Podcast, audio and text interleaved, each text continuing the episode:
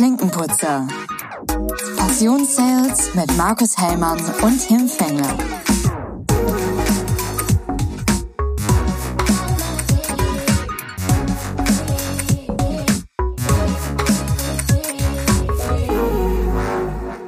Frohes neues Jahr. Mahlzeit, moin Tim. Ja, frohes Neues nochmal. Nee, nicht nochmal. Haben wir noch nicht gehabt dieses Nee, Jahr, ne? nee, das erste Mal jetzt persönlich, richtig, Ja. genau. Hammer. So lange nicht gesehen und doch nicht vermisst, oder was? Doch, doch, doch noch wiedererkannt gerade so. wiedererkannt, ja. Ja, vielleicht wird es dem einen oder anderen aufgefallen sein, dass wir seit einigen Wochen keine neue Podcast-Folge veröffentlicht haben. Ja, ist Unsere- meine Schuld. Ja, sehr gut. Haben wir wenigstens jemanden, der die Verantwortung Ja. trägt. Aber ähm, nicht aus positiven Gründen leider. Nee, nee. Haben wir auch eine Lehre rausgezogen, ne? Ich bin doch nicht unzerstörbar, habe ich gelernt. Mich immer für ziemlich unzerstörbar gehalten. Mit Anfang 30 fangen die Wehwehchen an. Ist ne? so, da hat der Das Körper kurz Grund. gesagt, nix da unzerstörbar. Ich zeig dir mal kurz die Grenze. Genau, aber dir geht's, dir geht's besser. Mir geht's besser, ja. Einige Sachen hätte ich mir sparen können, aber mir geht's besser, ja. Das glaube ich gerne. Geht wieder los. Jetzt, jetzt beginnt für mich das neue Jahr. Jetzt bin ich wieder fit, voll Energie geladen. Das ist die Ab die Grundvoraussetzung im Vertrieb, richtig. Und äh, neben, neben unserem ersten äh, Treffen in diesem Jahr auch in einer neuen Location, die höchstwahrscheinlich, ich glaube, es liegt aber eher an mir, ähm, in Verbindung mit der Location ein wenig Halt. Ja. Also wir haben jetzt kein Tonstudio, nicht, dass ihr denkt, wir haben jetzt irgendwie investiert, sondern wir sitzen bei, bei mir im, in der Küche. 500 Quadratmeter Luft, deswegen halt das ja, hier so. sorry. ist halt so. Wohin damit mit dem Geld? Wir werden demnächst noch mal ein paar Eierkartons an die Wände kleben. Ja, definitiv. Freuen sich die Kinder wahrscheinlich auch. Ja, ja. Ja, wie, wie waren denn deine letzten Tage? Du hast dich regeneriert. Das ist schon mal etwas höchstwahrscheinlich. Ich glaube, so ähm, Das war's. Du hast alles erwähnt. Ja. inhaltlich äh, gefüllt war es dann wahrscheinlich doch nicht. Nee, wirklich, ich lag komplett flach. Also wir haben ja gerade kurz gesagt, viereinhalb, fünf Wochen lag ich komplett flach mit kurzem Krankenhausaufenthalt. Auch wenn man dann so richtig doof krank ist, denkt man ja, ach, jetzt habe ich endlich Zeit für meine Netflix-Filmliste. Nee, nix da. Hast auch irgendwie keine Lust drauf. Also irgendwie so richtig Lust auf nix. Ähm, hab aber geschafft, äh, Italian Job nochmal zu gucken. Kennst du den Film? Äh, nee, Ey, aufschreiben, wichtig. Richtig guter Film. Ist schon ein bisschen älter. Und Top Gun habe ich das erste Mal geguckt. auch noch nie gesehen. Auch nicht, muss man machen. Ist so ein bisschen Klischee, aber ist cool. Ist cool. Und ich habe ein neues Buch angefangen, ähm, was eigentlich mein Ziel war, dass ich das, bevor ich wieder arbeiten gehe, fertig habe. Ich habe ja noch ein paar Tage ähm, und nur noch ein paar Seiten. Phil Knight, Gründer von Nike. Das ist die Frage. Heißt es Nike? Nike? Nike. Nike. Ähm, coole, coole Biografie, muss man sagen. Hat er gut geschrieben. Ähm, ja, das, das sind meine Updates der letzten fünf Wochen. Ein bisschen traurig. Äh, Ach, muss auch mal sein. Ne? muss auch mal sein. Ne, ist nicht so meins. Aber gut, Tim, was geht bei dir ab? Ja, ähm, die Woche viel unterwegs gewesen. Ähm, Du Glücklicher. na, na, ist relativ, ist relativ. Ähm, war anstrengend, ähm, inhaltlich wertvoll, hart am Glas. Also, so die üblichen Themen im Vertrieb. Und ähm, ja, ich habe äh, auch passend zu unserem zu unserer heutigen Folge ein Buch zu Ende gelesen. Und das habe ich auch mitgebracht. Und, Als ähm, Beweis. Das war, das war vielleicht mal ganz gut, dass äh, du einige Wochen ausgefallen bist, damit ich Zeit habe, das Buch zu lesen. Weil eigentlich ähm, ja, hat mich das so ein bisschen unter Druck gesetzt, aber dafür habe ich es dann vielleicht schneller zu Ende gelesen als ursprünglich gedacht.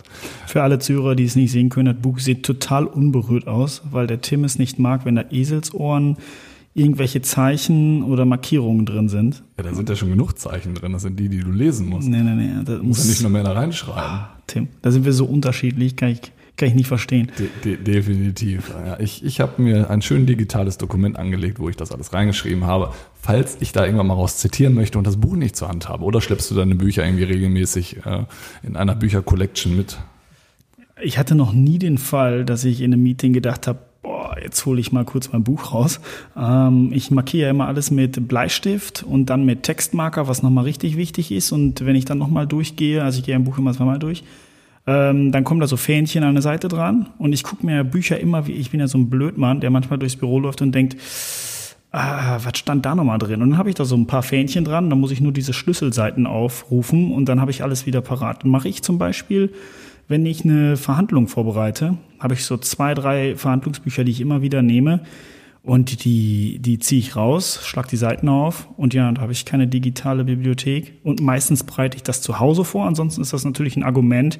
Wäre ich jetzt andauernd unterwegs und würde mich im Zug vorbereiten, schwierig. Schwierig. Schwierig, schwierig. Hast du mich ertappt, aber kommt bei mir nicht vor, dass ich unver unvorbereitet das Haus so verlasse. Ja, gewisse Themen müssen ja auch anders äh, umgesetzt werden bei uns beiden. Das Ganz genau. Richtig, so, so können wir uns dann erfolgreich ergänzen. Ganz genau. Dann muss ich die Bücher nicht mehr lesen, die du gelesen hast, weil ich ja deine Notizen digital lesen kann. Ja, ja, richtig, genau. Das ist sowas genau. wie Blinkist dann für mich. Timist.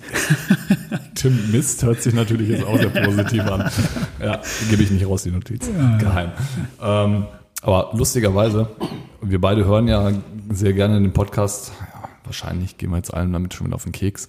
Betreutes Fühlen. Die denken alle, wir hören nichts anderes. Ja, wir hören, nur, wir hören eigentlich, eigentlich nur einen Podcast. Aber ähm, hast du die letzte, ähm, Ja. die vorletzte Folge ich habe alle Weil- gehört, die Ja, letzten. total spannend, weil ähm, eine Folge war die Psychologie der Astronomie, glaube ich. Mhm. Und parallel habe ich eben dieses Buch gelesen, was hier liegt, in Vorbereitung auf die heutige Folge. Und der äh, Leon Winscheid hat nämlich unter anderem auch von dem Autor zitiert, von dem Timon Krause, von, dem das Buch ist. Ähm, ich fand es irgendwie ein bisschen gruselig, muss ich sagen, dass sie gerade in der Phase, wo ich das Buch gelesen habe, was ich mir extra für die Folge eigentlich bestellt habe, gerade dort eben genau diese Thematik aufgegriffen haben. Also ergänzend dazu dann gerne nochmal die Empfehlung dieser Folge. Ähm, würde dann ergänzend zu unserer heutigen Episode, glaube ich, ganz gut passen. Sehr schön. Du hast nochmal äh, Barnum-Effekt, wo ich da jetzt gerade lese. Ärgere ich mich, dass mir nicht einfällt, was das nochmal war. Was das war ist das ja nochmal? gut, weil das werde ich jetzt gleich in der Folge erklären, weil das Ach so. gehört quasi nicht zum äh, Warm-up, sondern das ist schon Folgeninhalt, der Barnum-Effekt. Ah, steht aber unter Warm-up, ne? Nur so Ja, ich Ich wollte gerade schon losschießen, was ich glaube, was es ist, aber ich lasse es. Richtig, genau, genau. Aber was ist denn, was ist denn, ähm, wir haben das ist gerade schon Barnum-Effekt gesagt, äh, was ist denn unsere heutige, unser heutiges Thema? Ja, Persönlichkeitstypen im Vertrieb habe ich vorhin in der Überschrift gelesen. Wir haben ja äh, jetzt die Rollen mal getauscht. Ich unvorbereitet musste nur so einen kleinen Test vorher machen, den ich äh, auch mit Beine hoch erledigen konnte. Idiotentest. Was? Bitte was?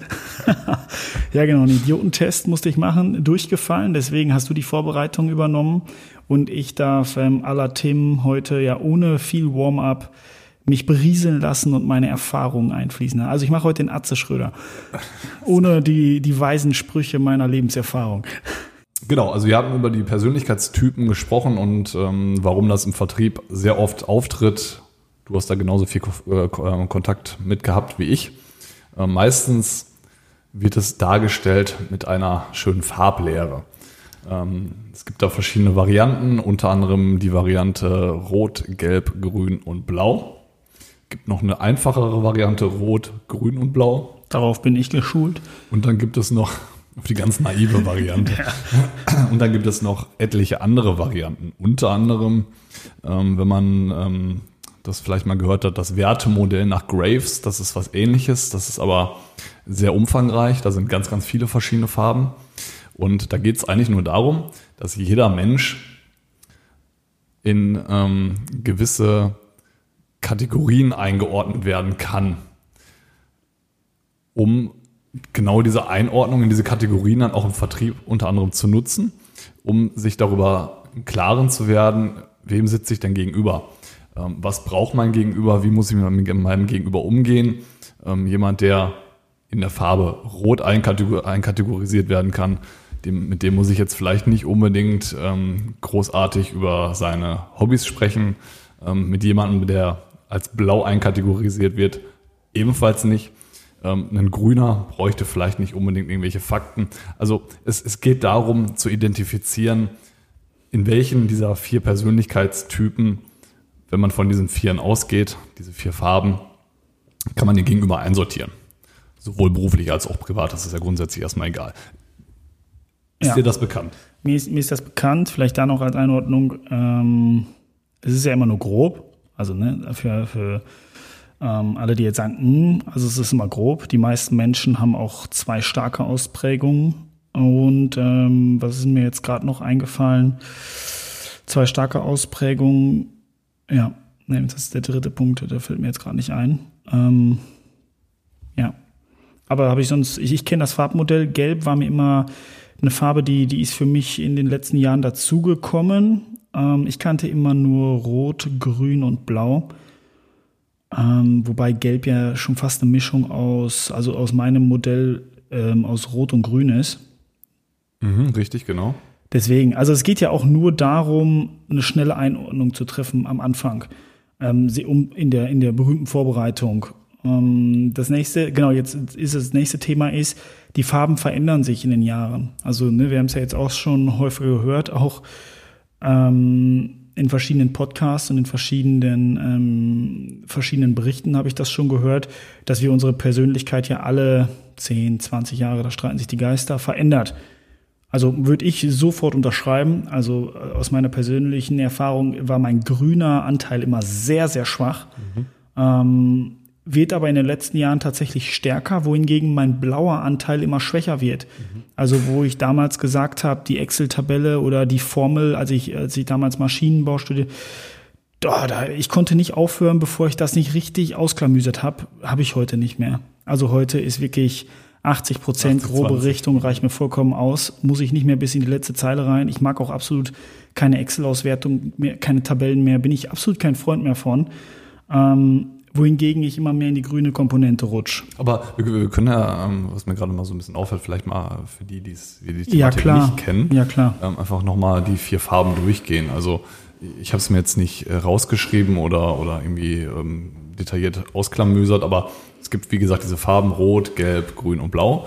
Und ähm, Farbe Rot wäre der impulsive, ähm, der Status emotionale, statusgetriebene, ähm, der quasi diese Ausprägung ganz stark in seiner Persönlichkeit hat, laut diesem Wertemodell. Ne? Ganz also ich, genau. Ich, ich, beziehe mich da immer gerne auf das Wertemodell. Ich komme da gleich mal drauf zurück, warum. Ja.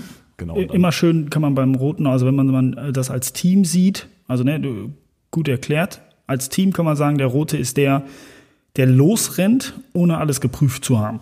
Ja, obwohl dieser rote dann, also dieses Modell sieht man ja auch mal ganz, ganz schön. Ähm, man sieht einmal diese, diese vier Farben und dann sind zwei dieser Farben ähm, in die Kategorie Ich getrieben. Und es gibt zwei Farben, die sind in der Kategorie Wir getrieben. Und der rote gehört auf jeden Fall in die Kategorie ja. Ich getrieben. Ja, definitiv. Ja, also da, da unterscheidet man diesen, in diesem Modell dann auch nochmal zusätzlich. Ja, jetzt muss ich gelb erklären. Genau, gelb. der gelbe ist eher der Kreative. Ja, und wie du schon sagst, so ein bisschen Mischung aus Rot und Grün, aber auf Grün kommen wir gleich nochmal. Der Kreative, der so ein bisschen aber auch chaotisch ist. Ich wollte gerade sagen, der ist so ein Sprunghafter ja, eher. Genau, ne? so ein Sprunghafter. Und ähm, wenn ich mich in dieses Wertemodell einkategorisieren würde, ja, dann würde ich mich da einkategorisieren. Stark gelb. Ja, das auch, ist eben ja. diese Mischung aus, also komplett rot habe ich mich dann irgendwie nie gesehen, aber auch halt eben nicht in irgendwelchen anderen Farben. Deswegen ist das Gelbe eigentlich für mich sehr treffend. Mhm. Ähm, wie gesagt, der kreative, sprunghafte, ähm, aber eben auf der anderen Seite zu Rot eher wir getrieben. Mhm. Ähm, dann haben wir wieder den Blauen. Da sind wir bei jemandem, der ähm, sehr Zahlen, Daten, Fakten. Genau, ZDF, Zahlen, Daten, Fakten, der ist nicht über äh, Emotionen zu holen, der ist absolut faktengetrieben und das ist so ein analytisch denkender ähm, Stratege, sagen wir ja. mal so. Ja. Der wäre auch wieder Kategorie Ich bezogen oder ich getrieben, sagen wir mal so. Ich bezogen würde ich gar nicht sagen, aber sehr ich getrieben.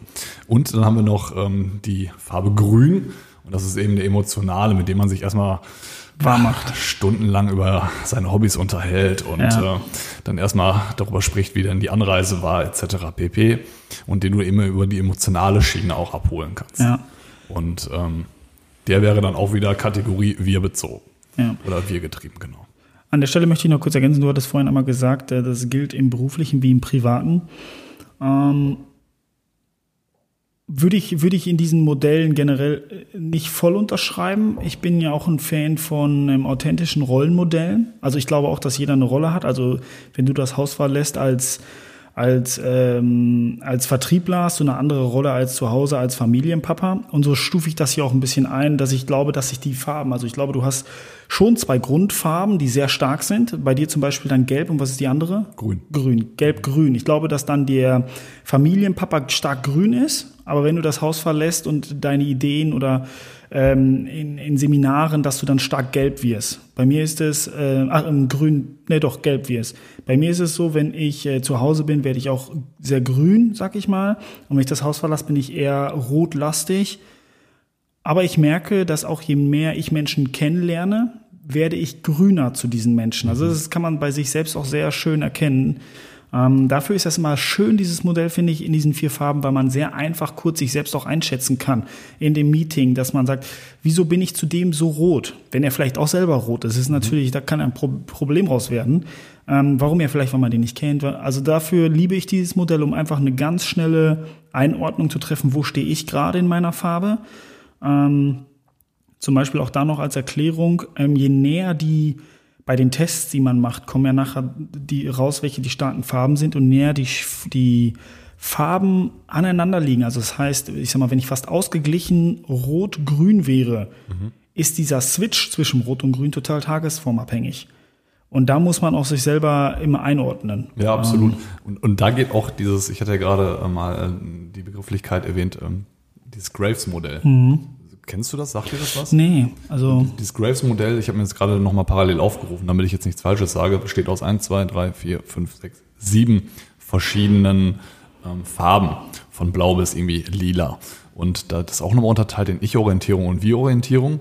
Und ähm, da hat man aber nochmal so eine andere Thematik drunter gelegt. Du hattest gerade ähm, dieses Rollenmodell erwähnt und die sagen eben, ähm, man switcht auch zwischen diesen Farben überall hin und her, auch zwischen diesen sieben. Mhm. Ähm, und da kommt es ganz speziell darauf an, es gibt dann zwei Kategorien, einmal Kraftgeber und Kraftnehmer. Also in manchen von diesen Farben fühlst du dich wohl, weil das sind diese ausgeprägten Farben, wo du einfach sehr sicher drin bist, so wie bei mir ist beispielsweise dann, wenn man das da einkategorisiert, in Gelb und, und ähm, Grün. Aber je nachdem, was du gerade brauchst und was du gerade aus deinem Bauchladen rausziehst, ziehe ich mir halt auch mal den blauen raus. Mhm. Ja, weil ich dann vielleicht beruflich irgendwelche Zahlen, Daten, Fakten und irgendwelche Dinge analysieren muss, ähm, habe da aber nicht unbedingt Spaß dran. Ja. Oder dein Gegenüber ist ein blauer. Oder, oder du musst eben auf dein Gegenüber eingehen. Genau. Das ist dann eben nochmal so äh, übertragen in Kraftnehmer und Kraftgeber. Das fand ich dann nochmal total spannend. Ja, das ist gut. Ähm, und das auch nochmal so ein bisschen abziehen dann auf das Rollmodell, was du gesagt hast. So ähnlich äh, ist das eben auch. Ähm, auch ganz spannend. Also da hatte ich auch mal in einem äh, Seminar ähm, sehr, sehr lange äh, diese Thematik, dieses Graves-Modell. Okay, das heißt, wir haben jetzt schon zwei Modelle. Wir haben einmal das Wertemodell nach Graves. Genau. Das ist mit den sieben Farben. Das geht eigentlich.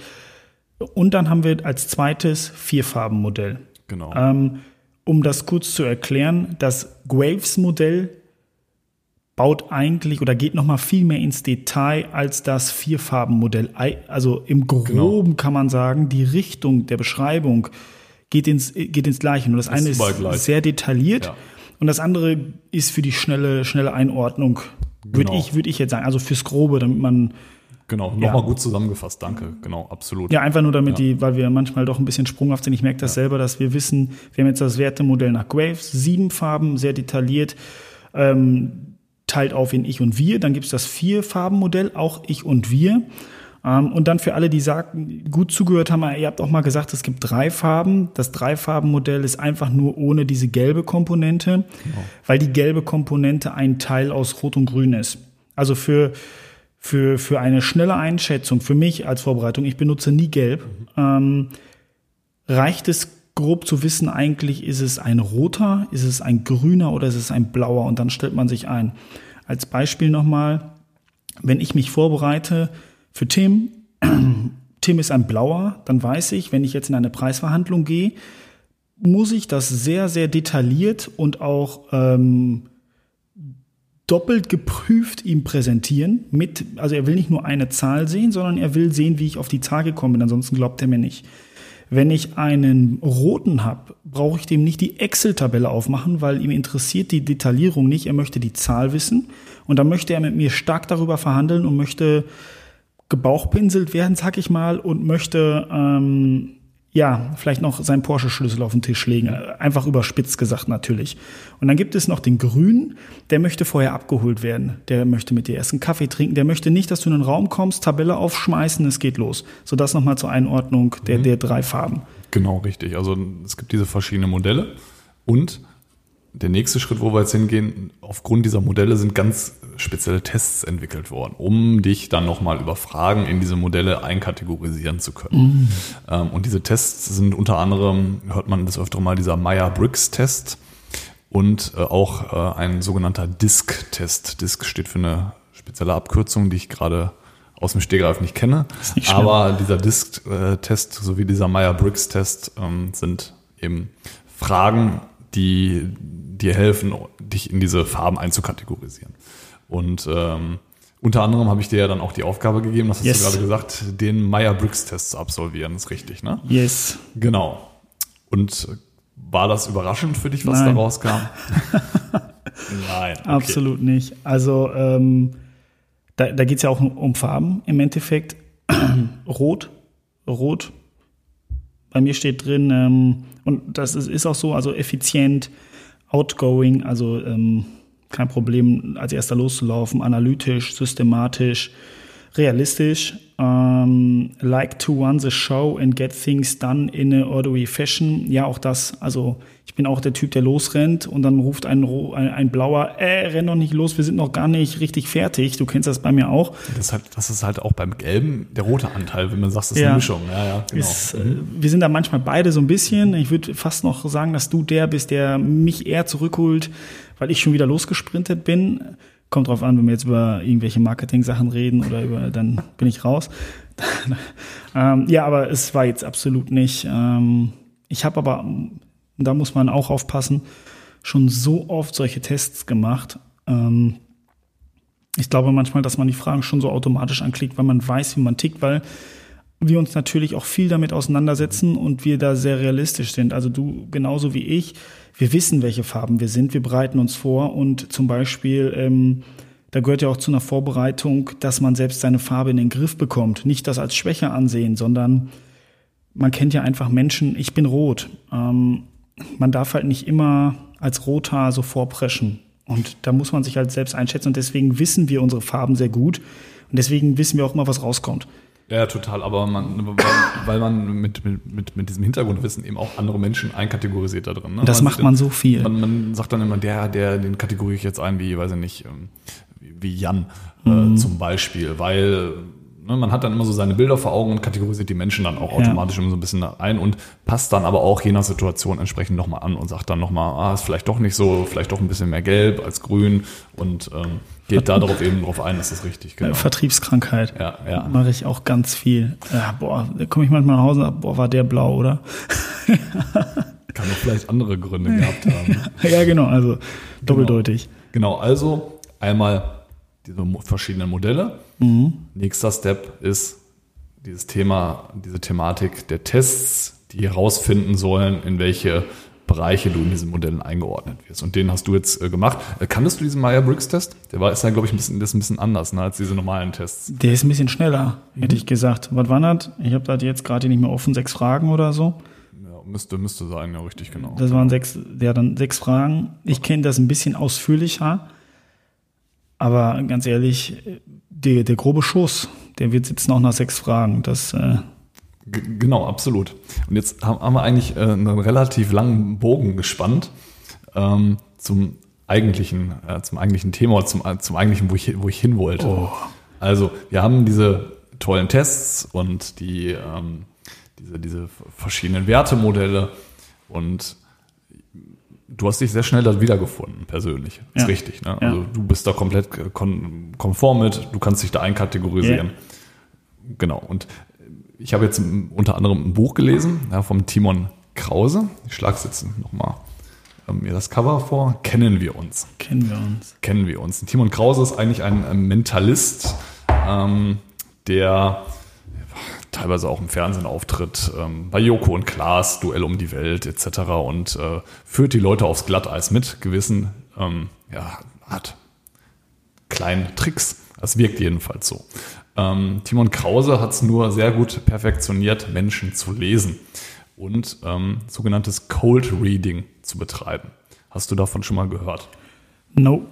Aber ich, ich habe den letztens in einer, ähm, in einer, ich konnte ja nachts nicht gut schlafen in meiner äh, Zeit, die letzten Wochen. Und da habe ich bei NDR eine Talkshow gesehen und da hatte ich ihn gesehen. Und da hat er auch, äh, Ja, ich bin jetzt mal gespannt, erzähl mal weiter, dann sage ich dir dann noch, ob, der das Cold, ob das Cold Reading war. Also Cold Reading bedeutet, ja, Cold Reading, Reading übersetzt äh, kaltes Lesen und dann es gibt auch ein Warm Reading. Warm Reading bedeutet, wenn du schon mal jemanden näher kennst und schon Hintergrundinformationen über die Person hast. Und Cold Reading wäre, du triffst, dir läuft äh, auf dem Weg bei einer Party, an der Toilette ein Wildfremder über die Füße und du hast keine Hintergrundinformationen über die Person, Lebensstand, Lebensstand, ähm, äh, Familie etc. Du weißt nichts über die Person. Und dann hast du über diese Cold Reading Techniken Möglichkeiten, ähm, zu diesen Leuten eine persönliche Ebene aufzubauen. Relativ, relativ schnell und einfach. Und ähm, von diesem Cold Reading kommen wir auch relativ schnell zu diesem Barnum-Effekt, wo du jetzt gerade ähm, äh, im, im, im Warm-up mich zu gefragt hast. Und äh, dieser, diese, dieser Barnum-Effekt oder der wird auch Forer-Effekt genannt, weil es einen äh, Professor, glaube ich, gab, der Forer hieß. Und äh, der hat diesen Barnum-Effekt entdeckt. Und dieser Professor hat diesen Barnum-Effekt entdeckt, indem der, der, der hat an seiner Uni hat er einen, äh, einen faszinierenden Test gemacht. Der hat 13 Fragen ähm, seinen Studierenden gestellt und diese 13 Fragen von den Studierenden beantworten lassen. Und hat dann ähm, gesagt, dass er die jetzt persönlich einschätzen wird. Und äh, was hat er dann gemacht? Er hat jedem äh, 13 Aussagen zukommen lassen. Und äh, dann auch, ich glaube, glaub schriftlich zukommen lassen oder selbst, selbst geschrieben, meine ich sogar, also handschriftlich hat das damals gemacht und hat diese 13 Statements, das sind diese sogenannten Barnum-Statements, deswegen auch Barnum-Effekt, aber eigentlich ist es dieser Forer-Effekt, weil er von diesem Professor kommt, ähm, der diese Statements aufgeschrieben und jedem ähm, Studierenden in die Hand gedrückt und gesagt, so, hier hast du deine, meine, deine, meine Persönlichkeits, äh, ähm, meine Persönlichkeitsauswertung von dir. Und jeder hat sich in diesen in dieser Auswertung grandios wiedergefunden und hat sofort gesagt, unfassbar, super eingeschätzt, ähm, klasse gemacht. Jeder war genau mit, diesem, mit dieser Thematik d'accord. Jeder hatte nur von dem Professor eben die 13 gleichen Einschätzungen bekommen oder die 13 gleichen Barnum-Statements. Und was bedeutet das? Ähm, das bedeutet, wenn du dieses Cold Reading oder den Einsatz gewisser ähm, Fragetechniken beherrscht, hast du die Möglichkeit, jeden, den du nicht kennst, über gewisse Themen im Leben zu erreichen und darüber eine Beziehung aufzubauen. Und das ist nichts anderes, als was diese Tests machen. Diese Tests machen nichts anderes, als ähm, dich quasi wiederzufinden in, in gewissen Aussagen. Aber da tickt jeder Mensch gleich. Mhm. Ja, das ist jetzt nicht so, als wäre das alles so individuell, dass man denkt, oh klasse, ich finde mich da komplett wieder, weil jeden diese Themen im Leben umtreiben. Und ähm, da habe ich mir auch noch mal aus dem Buch von dem Timon was rausgesucht. Ähm, es gibt vier wichtige Lebensthemen, die jeden Menschen umtreiben. Ziele, beruflich wie privat, Beziehungen, Sicherheit und Gesundheit. Und ähnlich sind eben auch diese Tests ausgelegt, die dann ein wenig ausführlicher sind. Die gehen genau auf diese Themen ein. Persönliche, private Ziele, Beziehungen, ja auch beruflich wie privat, ähm, Sicherheit im Leben und eben das Thema Gesundheit. Und ähm, die, die machen eben nichts anderes. Und der Timon Krause sagt, durch dieses Cold Reading und durch diese, durch diese Barnum-Statements, dass es möglich ist, ähm, zu jedem Menschen relativ einfach eine Beziehung aufzubauen. Und das ist nochmal ein Zitat aus seinem Buch. Er hat geschrieben, psychometrisches Testen, Graphologie, der Meyer-Briggs-Test. Hinter keinem davon steckt Wissenschaft. Astrologie, Astrologie in der Personalbeschaffung sollte nicht existieren, weil viele ähm, in der HR-Abteilung von Unternehmen nämlich genau diese Tests unter anderem nutzen, um Leute, die sich beworben haben im Unternehmen einzuschätzen und zu gucken, ob die die richtigen Leute auswählen in der Personalbeschaffung. Und deswegen, also Wissenschaft in diesen Test steckt absolut nicht dahinter. Das ist alles nicht fundiert und davon nochmal den nächsten Schritt zu gehen. Ähm, Astrologie ist nichts anderes, bedeutet Horoskope. Die machen auch nichts anderes. Du könntest mir einen Spaß machen und ähm, verschiedene Horoskope, die mal raussuchen und dann in einer Runde ähm, jeden fragen, welches Sternzeichen er ist und einfach wahllos ein Horoskop rauspicken und der, und der Person vorlesen. Und du wirst sehen, die Leute finden sich wieder in diesen Horoskopen, wenn sie wenigstens ein wenig dran glauben. Und Mhm. das fand ich total faszinierend, weil im Vertrieb, so wie ich das kennengelernt habe, sind diese ganzen Tests und diese, ähm, die, diese, diese, diese, diese Modelle, Graves-Modell, Vier-Farben-Modell, das, das wird immer alles verkauft, in Anführungsstrichen, als ob das total wissenschaftlich wäre und ähm, das total fundiert wäre. Da steckt keine Wissenschaft hinter. Das sind einfach nur Ebenen, wo du die Person auf einer gewissen Persönlichkeitsebene abholst, um die in entsprechende Kategorien einordnen zu können. Ja. Ja, das ist ja, ist ja wie du beschreibst. Also, ähm, es geht ja dann auch nur um Gesprächsaufbau in der Vorbereitung. Wenn- Wenn, du weißt, derjenige ist blau, dann weißt du, auf welcher Ebene über welche Themen du mit dem sprechen kannst oder halt auch eben nicht. Also, äh, deswegen, ich stimme dir da voll zu. Also, perfekt. Ich, ich wollte noch mal ein, zwei von diesen Statements ähm, rausziehen, um einfach mal zu Bin ich sagen, gespannt. da, damit man mal so hört, ähm, was diese Statements denn überhaupt sind. Also Statement 1 ist, du bist auf die Zuneigung und Bewunderer, Bewunderung anderer angewiesen. Spannend. Zweites Statement. Du hast eine Neigung zur Selbstkritik. Da wird sich jeder drin wiederfinden, Ja. mal mehr, mal weniger. Ja, und auch je nach Situation wird sich da jeder wiederfinden. Ähm, Statement 3. Du hast beträ beträchtliche Fähigkeiten, die du noch nicht zu deinem Vorteil nutzt. Wenn du sowas gescheit formulierst, dann hast du den an der Backe hängen, den du vorher nicht kanntest. Deine Persönlichkeit weist einige Schwächen auf, die du aber allgemein auszugleichen weißt. Also einerseits sagt dieses Statement, du hast Schwächen, andererseits schmeichelt dir dieses Statement aber wieder, weil, weil das Statement sagt, die du aber allgemein auszugleichen weißt. Also das ist eigentlich eine nichtssagende Aussage, aber über genau solche Statements kannst du die Leute halt relativ schnell erreichen. Die sagen, oh, wie, hast du, wie bist du denn da drauf gekommen? Gibt's ja gar nicht. Gibt's ja keine, du Das Fuchs. Ist, das, das ist absolut Cold Reading. Ja. Dass du mit diesen allgemeinen Aussagen die Leute ähm, zu dem Glauben zwingst, dass du sie perfekt analysieren kannst. Und das machen diese Tests genauso. Das ist äh, total genial, meiner Meinung nach. Ähm, Statement 5. Ja, ist jetzt, ja das, das ist so, so eine Frage, die finde ich so ein bisschen ähm, faszinierend. Äh, de- deine sexuelle Entwicklung hat dir Schwierigkeiten bereitet. ja, aber, aber auch da Findet sich irgendwie. wird sich jeder, sei es in der Pubertät oder sonst wo, irgendwo ein Stück weit wiederfinden. Ja. Jeder hat dann direkt irgendein Bild, irgendeine Situation im Kopf, positiv oder negativ.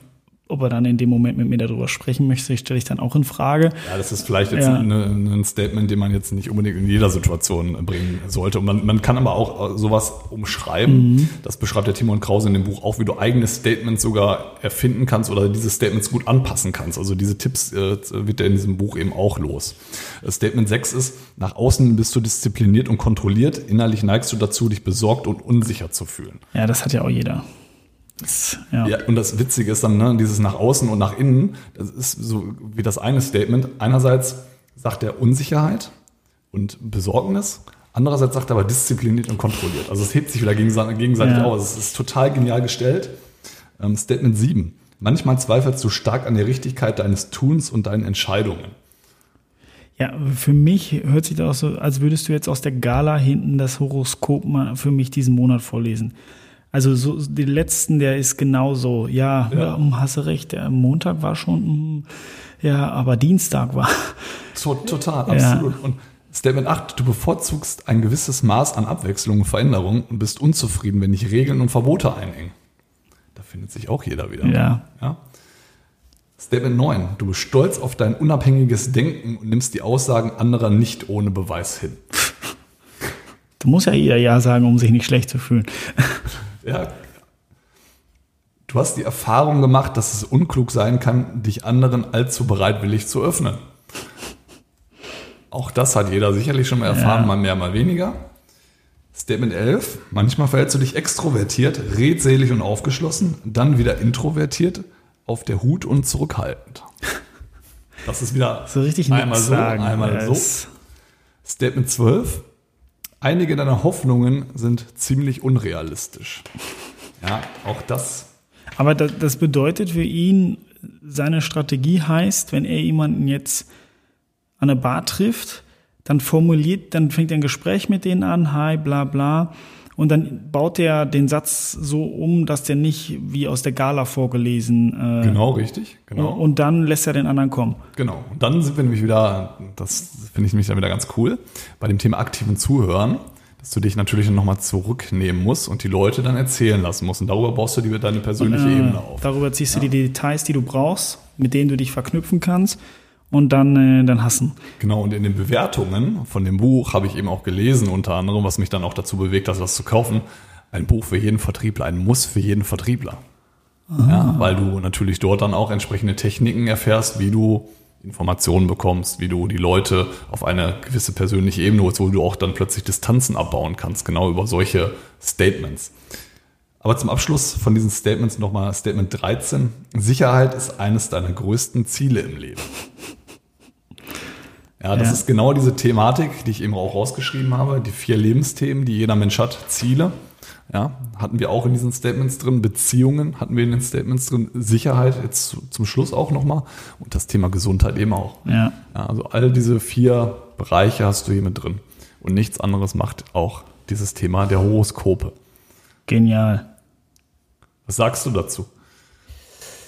Ja, ich habe viel jetzt Horoskope ähm, immer, immer dran gedacht. Ich habe, muss ehrlich sagen, die Statements, die sind absolut nichtssagend. Also bei den ersten fünf habe ich gedacht, hm, wie willst du das jetzt, äh, das jetzt als Cold Reading machen?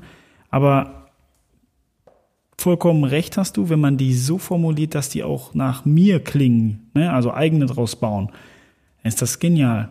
Ähm, da ist aber auch Übung hinter, würde ich sagen. Also das, das muss so nicht mit vielleicht doch wirklich in der Bar trainieren und nicht, nicht bei deinem Kunden vor Ort. Genau, also der Timon Krause sagt, wenn du dir das wirklich vornimmst, dann nimmst dir vor, wo es einfach total belanglos ist.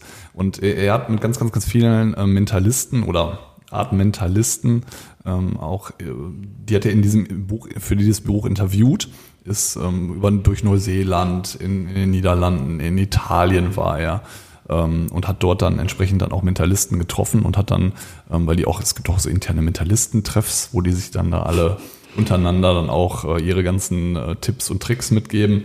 Und do, dort war auch einer, der hat, ähm, der hat das sehr oft an der Kasse irgendwo gemacht, an einer Kasse, wo keine lange Schlange war und dann mit den Kassierer oder Kassiererinnen hat das dann Geübt. entsprechend geübt, richtig, genau. Relativ einfach. Genial. Und ähm, das waren dann äh, ganz gute Gelegenheiten. Aber wenn man es einfach mal so ein Beispiel auch aus dem Buch sieht, du hast jetzt gerade gesagt, man muss das umschreiben, damit die eben sich nicht so nichtssagend anhören, ähm, ist einfach mal ein Beispiel. Da geht es ähm, um eine Situation, die beschrieben wird und dann um Sätze aus dieser Situation. Und dann ist zum Beispiel ein Satz, Komfort ist schön, aber manchmal braucht es ein Abenteuer im Leben. Heute springst du Bungee. Es geht um einen Bungee-Sprung. Ja, also dieser Satz, Komfort ist schön, aber manchmal braucht es ein Abenteuer im Leben. Heute springst du Bungee. Eigentlich total ein Satz, wo du denkst, ja, passt vielleicht in diese Situation jetzt gerade rein. Du hast aber auch ein Barnum-Statement da drin vor, äh, versteckt. Du bevorzugst ein gewisses Maß an Abwechslung und Veränderung und bist unzufrieden, wenn dich Regeln und Verbote einengen. Ja? Komfort ist schön, aber manchmal braucht es ein Abenteuer im Leben. Du bevorzugst ein gewisses Maß an Abwechslung. Ja? Heute springst du Bungee. Ja? Also du brauchst Veränderung und bist unzufrieden, wenn dich Regeln und Verbote einengen, deswegen springst du Bungee und gehst aus deiner Komfortzone raus. Das ist zum Beispiel auch ein verstecktes Barnum-Statement. Und so kannst du diese Dinge aufbauen und musst eben gucken, welche Kernaussagen stecken da drin, die ich dann wiederum bei mir verpacken kann. Was anderes dann, der nächste Satz, das sollen deine Freunde und Follower unbedingt bewundern. Livestream. Barnum-Statement, du bist auf die Zuneigung und Bewunderer, Bewunderung anderer angewiesen. Das ist nichts anderes. Ja. Genial. Oder Safety First, die Bungee-Schlaufe muss richtig festgemacht werden. Barnum-Statement, Sicherheit ist eines deiner größten Ziele im Leben. Ja, auch das ist ein Barnum-Statement. Es geht ja nur erstmal um die Inhalte. Krass, ja. Absolut spannend. Und ich war total begeistert von dem Buch. Und äh, du weißt ja, ich, ich lese nicht so viel und so gerne, aber ich habe mir übrigens, äh, wir haben uns ja frohes neues Jahr gewünscht. Ich habe mir dieses Jahr als Ziel gesetzt, dass ich mindestens in jedem Monat ein Buch lese. Ja, Sehr geil. das ist jetzt vielleicht, vielleicht erstmal ein. Das hat jeder gehört. Ja, ich setze mich damit jetzt gerade selber unter Druck. Zählt das Buch schon? Da hast du doch im Dezember angefangen. Ich gefinisht am 1. Januar. Ja, dann zählt das nicht. Was liest du diesen Monat? Ähm, Muss ich mir noch kaufen. Weiß ich, nee, ich, ich habe einige Bücher zu Hause liegen. Also so ist das jetzt nicht. Ich habe bestimmt sechs, sieben Bücher zu Hause liegen. Ich habe jetzt aber gerade hier auch meine Reading-List nebenher äh, offen. Ähm, Coaching Habit hätte ich im Angebot. Also Machine. Ja, Atomic Habits. Und äh, genau, Gott ist ein Kreativer, kein Controller. Das hast du mir auch empfohlen. Das habe ich jetzt auch zu Hause liegen. Ja. Die letzten zwei sind gut. Atomic Habits habe ich auch schon gelesen. Der letzte auch. Mit Und auch die deutsche Version ist, glaube ich, die 1%-Methode. Ne? Das ist, glaube ich, die deutsche, aber ich würde das Englische lesen. ja, Ja. auch gut. Und ähm, ein Buch, was auch ganz ähm, interessant sein sollte, ist äh, vom Verschwinden der Rituale. Das habe ich auch aus dem Buch vom Timon Krause als Empfehlung mit rausgepickt. Verschwinden der Rituale geht ja dann in Richtung Habits. Ist ja eigentlich ein, eine Erweiterung des, äh, also Habit ist ja über, übersetzt Gewohnheiten. Genau. Ähm, ja. Nee, Aber hört sich also, spannend das, an. das, Buch ähm, kannst es auch gerne mal lesen, wenn du möchtest. Nur bitte nicht reinkritzeln. Dann habe ich ein Problem, da muss ich das selber kaufen. Ich kann kein Buch, so ein Buch nicht lesen, ohne da rein zu kritzeln. Das, Ist- das geht nicht. Ist aber mal, wenn man, wenn man vor allem im Vertrieb, wenn wir jetzt nochmal auf den Vertrieb so direkt zurückkommen, immer diese, diese Modelle kennt und danach auch ja irgendwie Arbeitet. er- erzogen wird und auch gedanklich immer die Thematik ein, einsortiert, ist es mal ähm, sehr erhellend, auch mal diese Seite zu sehen. Ich, ich, ich würde gar nicht tendieren dazu zu sagen, diese Modelle sind falsch. Ähm, wichtig ist, dass man die richtigen Züge daraus sieht und nicht die Menschen fest einkategorisiert und meint, ein roter ist ein roter und muss ein roter sein. Genauso wie die Thematik eben der Astrologie, der Horoskope, wo manche Leute der Meinung sind, nur weil das da so steht, passiert mir auch alles und ich, ich bin nicht von dieser Thematik abzubringen. Ja. Also das, äh, er, er beschreibt es halt eben auch in seinem Buch, dass man, dass einem bewusst sein muss, dass man das nicht zu 100 Prozent so lebt, wie es in diesen Modellen erklärt wird und wie es in den Modellen ähm, beschrieben wird.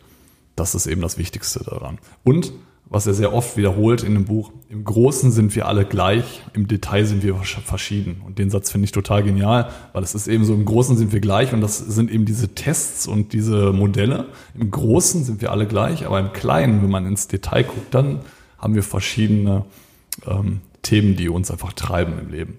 Ja. Nichts zu ergänzen. Sehr Sehe ich schön. ganz genauso. Also Farbmodelle nicht zu ernst nehmen. Ähm, für eine schnelle Einordnung schwöre ich drauf. Ähm, auch für eine Vorbereitung schwöre ich drauf, um das grob zu wissen. Ähm, aber ich sehe es genauso wie du, man sollte die Schublade nicht zumachen, sondern ähm, auch die haben jeweils zwei Farben und man kann sich auch mal vertun. Ja. Ähm, man ist ja auch nicht überall immer ähm, Profi.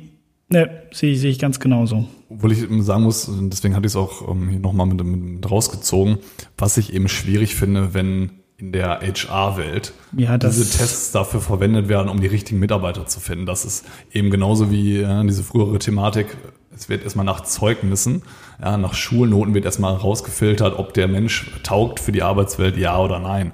Das ist ja glücklicherweise heutzutage auch nicht mehr so stark gelebt, wie es früher einmal war. Also als ich mit meiner Ausbildung angefangen habe, weiß man, das Zeugnis ist das Allerwichtigste. Ähm, und danach kam lange erstmal nichts. Und wenn ähm, Unternehmen oder HR-Abteilungen diese Tests wirklich verwenden, um die Mitarbeiter zu finden, sehe ich das als ganz gefährlich an.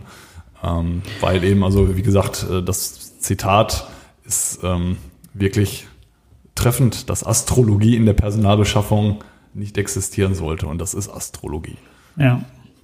Also zum, zum Thema HR sehe ich das ganz genauso. Also ich sehe das auch sehr, sehr kritisch, dass ähm, vor allem auch, wenn es um Richtung Vertrieb geht, dass HR die Vorauswahl trifft.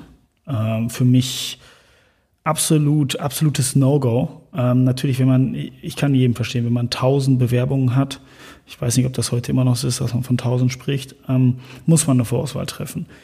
Aber wir haben letzte Folge auch darüber gesprochen, über Zeugnisse. Muss man ein Studium haben, muss man es nicht? Was ist wichtig?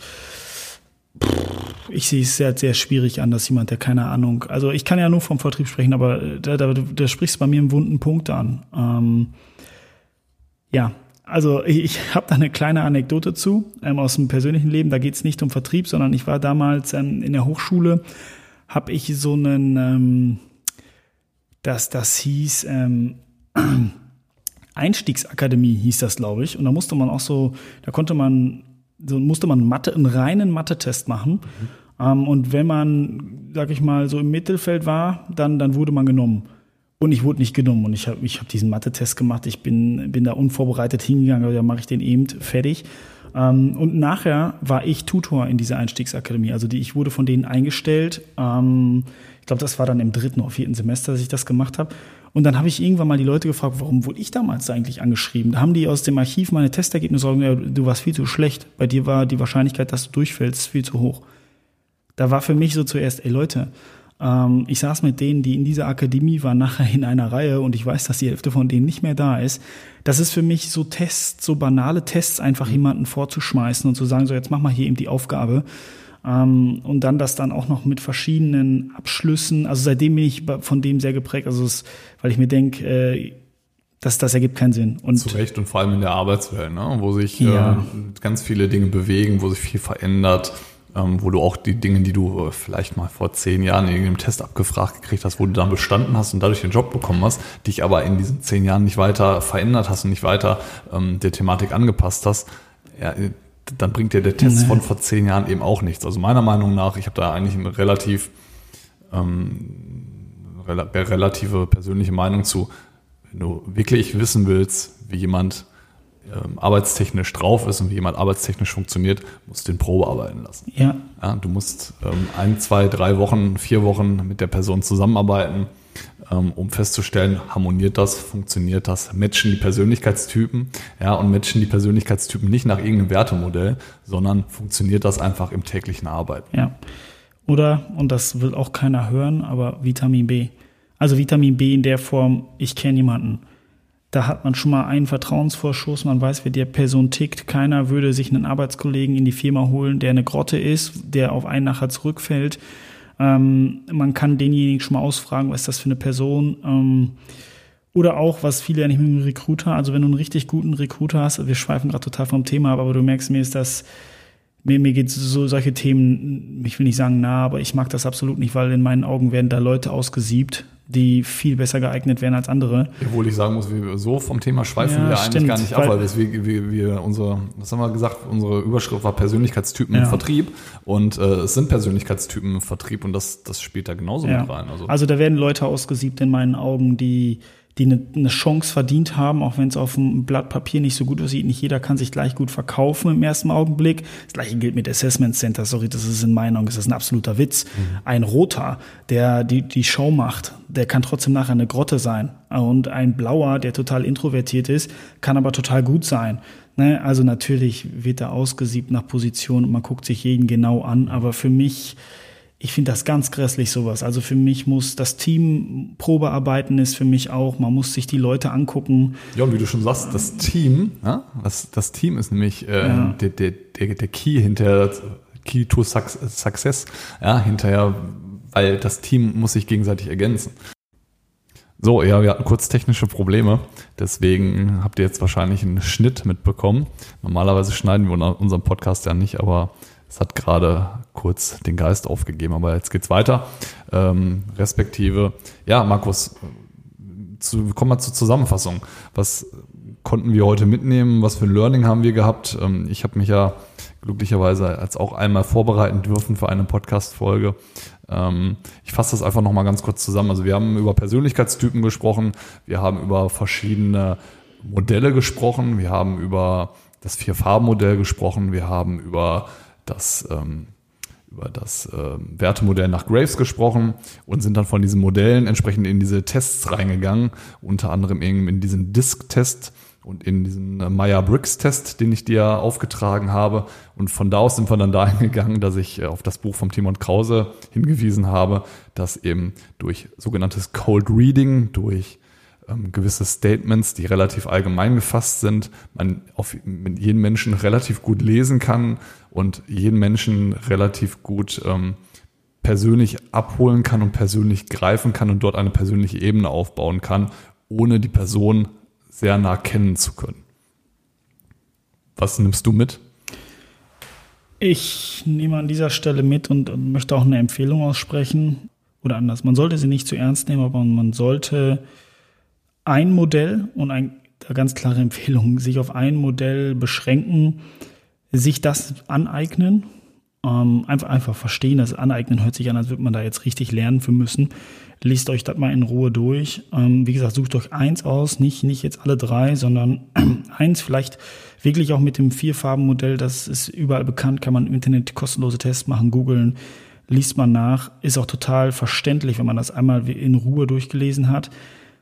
Und, und dann übt mal im Alltag. Also ihr solltet, in, in meinen Augen sollte man es kennen, um eine schnelle Einordnung zu schaffen. Egal was für ein Job, persönlich, privat. Also das, für mich sollte man es einfach ein Modell, ein einfaches Modell können und fertig.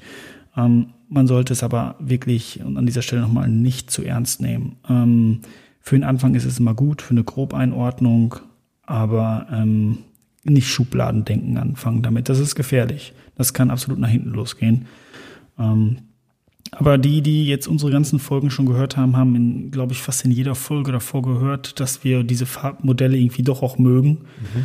Kann ich auch, kann ich auch nicht anders sagen. Also ich mag sie total. Ich benutze sie, äh, vielleicht die, die, den Hinweis, ich benutze sie, bevor ich mich irgendwo, e, egal bei was für einem Termin, ähm, wenn ich den Termin vorbereite, benutze ich dieses Modell ganz kurz, um meinen Gegenüber, um die Präsentation vorzubereiten. Ich meine, ich habe keine wenig Neukunden oder fast gar keine Neukunden. Das heißt, ich wollte gerade sagen, was ist, wenn du die Person nicht kennst, dann könntest du Cold Reading anwenden. Dann könntest du Cold Reading anwenden, ganz genau. Oder kann ich keine Tipps geben, ähm, nur dafür benutze ich es. Ich benutze es, weil ich die Ansprechpartner kenne, benutze ich es ganz kurz zur Einordnung meiner Präsentation und Vorbereitung. Das war es aber auch schon. Ähm, ja, und da hast du natürlich vollkommen recht. Wenn man jetzt absolut auf, oder eigentlich jeder, der auf, auf Netzwerken aus ist und, und sowas lernen möchte, sollte sich das Buch mal kaufen. Und äh, ich habe mir das jetzt auch gerade schon ähm, innerlich, innerlich gekauft weil auf sowas stehe ich ja total, vor allem wenn man nicht stark drin ist. Also ich bin jetzt zum Beispiel auch nicht stark darin, ähm, Smalltalk zu halten. Also das ist ja meistens der Gesprächsaufbau, bin ich überhaupt nicht stark drin, ähm, weil ich es nicht selber nicht mag, wenn es jemand bei mir macht. Deswegen mag ich es auch nicht selber anwenden. Aber wenn man da sich so ein paar Schlüsselsätze mit dem Effekt rauszieht und die auf sich selber umformuliert, und er gibt ja sehr gute Tipps, ähm, dann finde ich, sollte man das tun. Und ähm, was für mich das Hauptlearning ähm, an dieser ganzen Geschichte ist, ist meiner Meinung nach die Thematik ähm, nochmal wieder aktives Zuhören, weil ähm, wenn man sich das Buch durchliest und diese ganze Thematik über Cold Reading und dass du mit gewissen Phrasen die Leute dazu bringst, ähm, sich zu öffnen und ähm, auch eine persönliche Ebene miteinander aufzubauen, weil du bringst die Leute ja, du kitzelst, kitzelst das mit diesen Statements raus. Ähm, muss man dann nochmal einen anderen Satz äh, von ihm aus dem Buch zitieren. Be interested, not interesting. Ja, ja. Total wichtig. Und das führt wieder auf die Thematik unseres ewigen aktiven Zuhörens zurück. Ja, also wenn man eins, ein einzige Sache sagt, ich möchte eine einzige Sache lernen für, für mein Leben, dann ist das aktives Zuhören. Also kann ich auch nur nochmal unterstreichen in dem Buch von Phil Knight, ähm, in der Biografie von dem Nike-Gründer, da sagt er auch ganz klar, er hat einen Anwalt eingestellt in seinem kurz kleinen Team, ähm, den er total mochte und der eine Verhandlung auch für ihn gewonnen hat. Ähm, hat ihn dann eingestellt als, als Firmenanwalt, weil, und hat ihn dann aber nachher umpositioniert in den Verhandlungsführer. Und das nicht, weil er diese, diese Modelle konnte oder weil er besonders strategisch mal vorgegangen ist, sondern er war total taktisch, transparent und hat super aktiv zugehört und dadurch die Gegenüber mit den eigenen Details ausgespielt. Ja, dann sind wir durch für heute, sind oder? Sind wir durch, haben wir geschafft. Sehr ja, gut. War heute ein bisschen schwieriger mit technischen Problemen, aber ja, neues Jahr, neues Glück. Wir müssen auch noch ein bisschen reinkommen und in den Flow wieder reinkommen in unseren zweiwöchentlichen Rhythmus, der jetzt einmal unterbrochen war, aber wir geben dieses Jahr Gas und äh, werden euch äh, versprechen, dass wir weiterhin in dem Zwei-Wochen-Rhythmus bleiben. Jo. Ihr werdet noch viel über Vertrieb lernen in diesem Jahr. Ich bin total, total gespannt und freue mich drauf. Ähm, dass wir, dass wir das machen immer noch, muss ich wirklich an der Stelle nochmal sagen. Ich finde das total cool, ähm, das Thema auch voranzutreiben. Deswegen, ja, freut euch drauf, unsere Stimmen zu hören. Direkt mal positiv aufgeladen hier das Jahr. Und äh, ja, Tim, dann würde ich an der Stelle sagen, see you soon. Danke, Markus. Bitte. Und bis zur nächsten Folge. Jo, hau Ciao. Rein.